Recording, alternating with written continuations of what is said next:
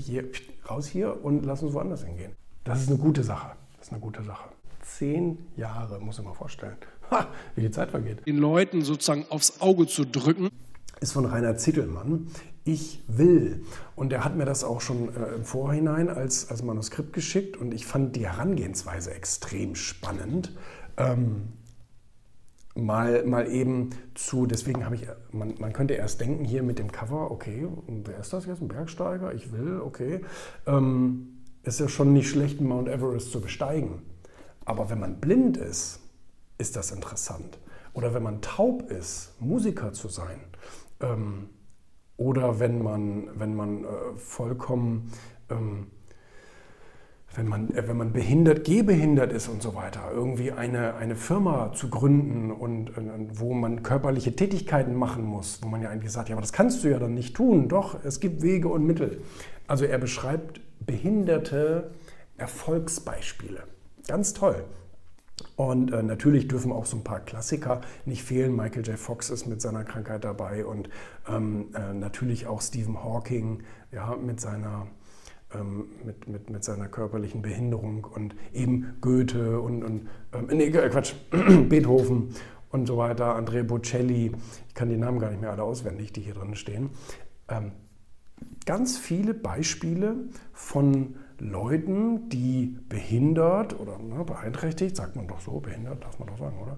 Ähm, ja, genau, erfolgreiche Menschen mit Behinderung ähm, nicht nur, was wir von denen lernen können, sondern ich glaube, das, das, das, das Erste, was wir doch von, von denen lernen können, ist, dass wir uns alle mal nicht so anstellen sollten. Ja, also die Behinderten sind jetzt ausgenommen, weil ne, ähm, um die geht es ja. Aber um, um die, all die Menschen, die eigentlich gesund sind und eigentlich so, oh, ich musste heute wieder so lange arbeiten, oh, hast du das schwer, du armer Bub oder du armes Mädel, Mensch, ja, dann liest dir noch mal die Geschichten hier durch äh, von Leuten, die es tatsächlich schwer gehabt haben.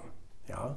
Und die, die eigentlich, wo es eigentlich unmöglich galt und wo ja auch vielen Leuten gesagt wurde, denk an Stephen Hawking, habe ich auch in meinem Buch geschrieben, ähm, lass das mal lieber, brauchst jetzt nicht mehr anstrengen, du hast noch ein paar Jahre, ähm, lehn dich zurück, genieß die und dann fällst du eh tot um. Aber diese Leute, die eben äh, solche solche Beeinträchtigungen haben. Äh, die, die, äh, natürlich gibt es da auch die faulen Schweine, das ist klar. Aber er beschreibt jetzt eben die Leute, die trotzdem ihren Weg gehen und sagen, ich lasse mich davon nicht aufhalten. Mein Leben lasse ich jetzt nicht von meiner Behinderung bestimmen. Das kann ja entweder eine sein, mit der man schon geboren wurde, oder eine, die man erwirbt, in Anführungsstrichen. Ja? Also eine, wo man durch einen Unfall zum Beispiel sein, sein, sein, seine Bewegung verliert oder sein Augenlicht oder wie auch immer. Ne? So, und, ähm, und, und das finde ich ganz, ganz toll. Also für mich war das schon immer sehr emotional, wenn ich so eine Geschichten gelesen habe von Leuten, wo man ja sogar Verständnis hätte, wenn der jetzt in Anführungsstrichen aufgibt, aber die gerade erst recht dann Gas geben und auf den Mount Everest steigen, ohne dass sie äh, was sehen können, etc.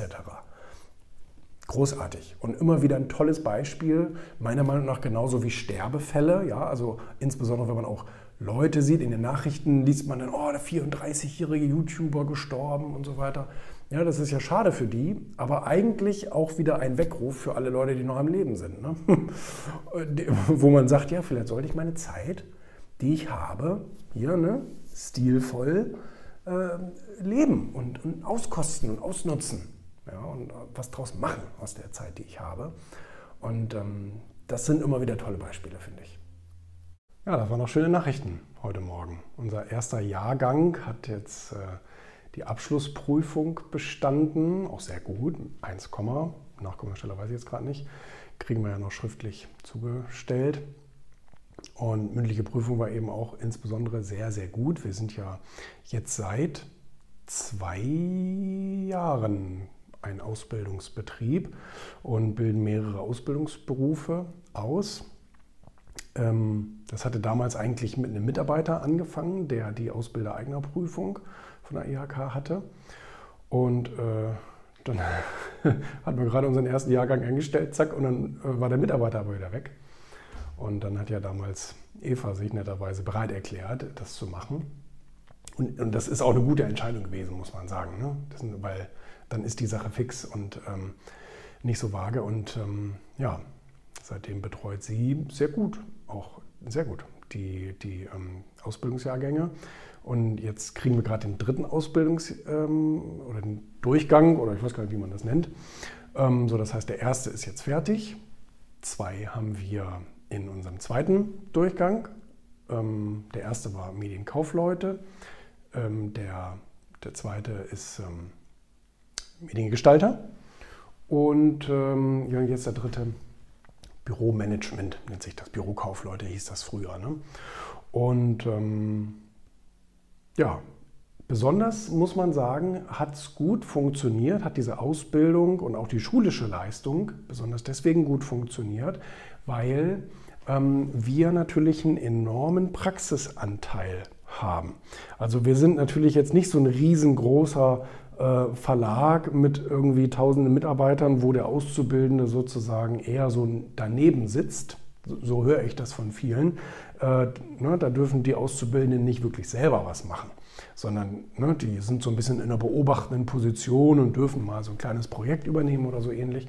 Ähm, aber dadurch, dass wir ja eine kleine Firma sind, äh, werden die ja voll mit eingebunden und auch mit Verantwortung ausgestattet etc.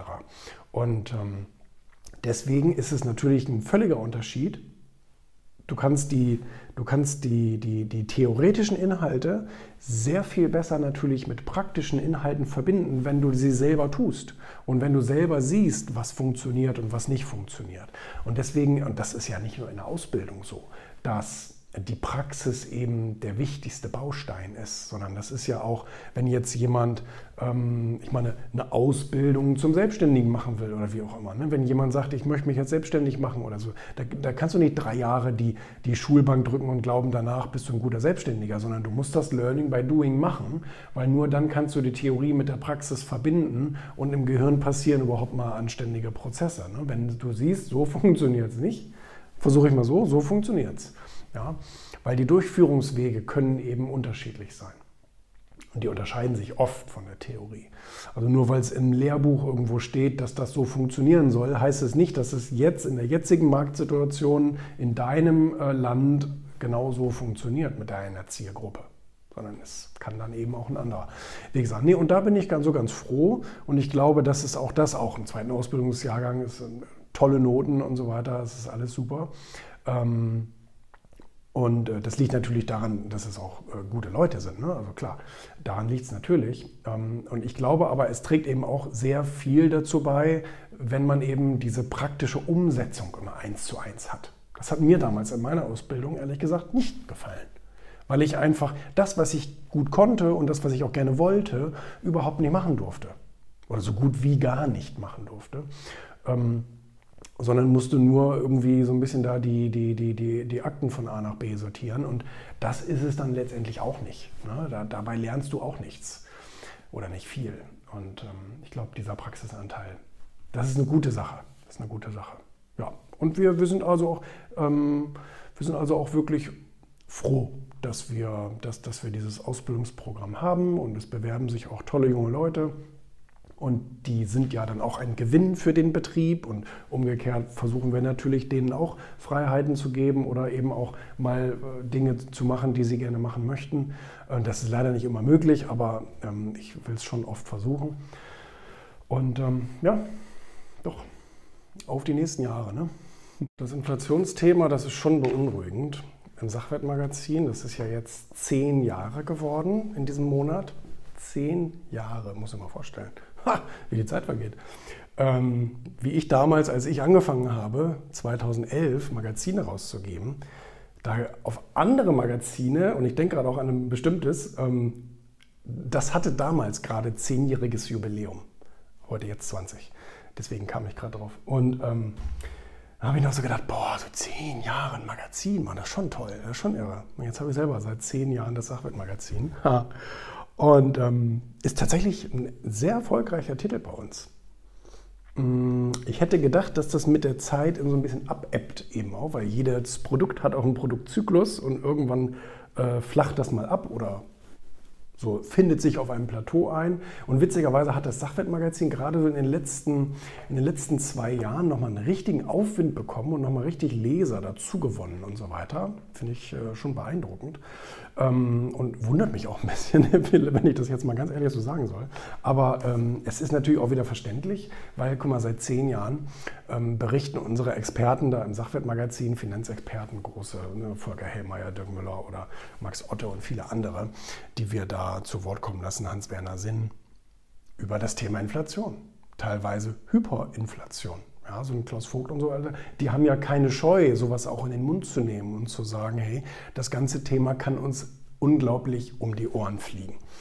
Jetzt muss man natürlich allerdings sagen, die Herleitung ist jetzt ein bisschen anderes, weil wir haben jetzt eine Art Hyperinflation gerade.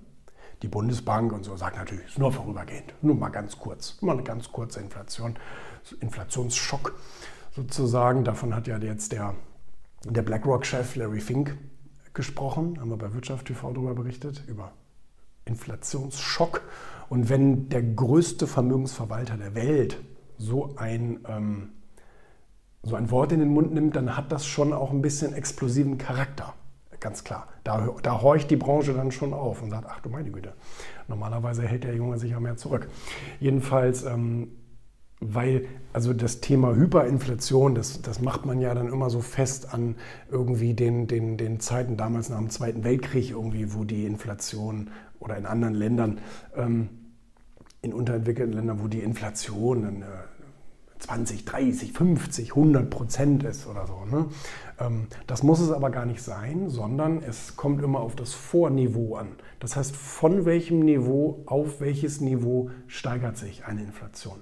Und wenn wir jetzt vorher bei einem Inflationsniveau waren von, ich sage jetzt mal 0, oder knapp 1 Prozent und wir haben jetzt 4 oder sogar noch mehr, kommt ein bisschen immer auf den Warenkorb drauf an, ja? 4 Prozent Inflation, dann ist das eine Vervierfachung oder je nachdem sogar mehr als Vervierfachung.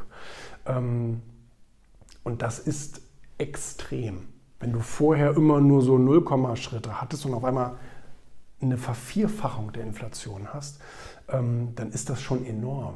Und jetzt ist die Frage, wohin entwickelt sich das noch weiter? Weil was die nämlich nicht einberechnet haben, ist die enorme Rohstoffknappheit, die jetzt gerade zum Tragen kommt.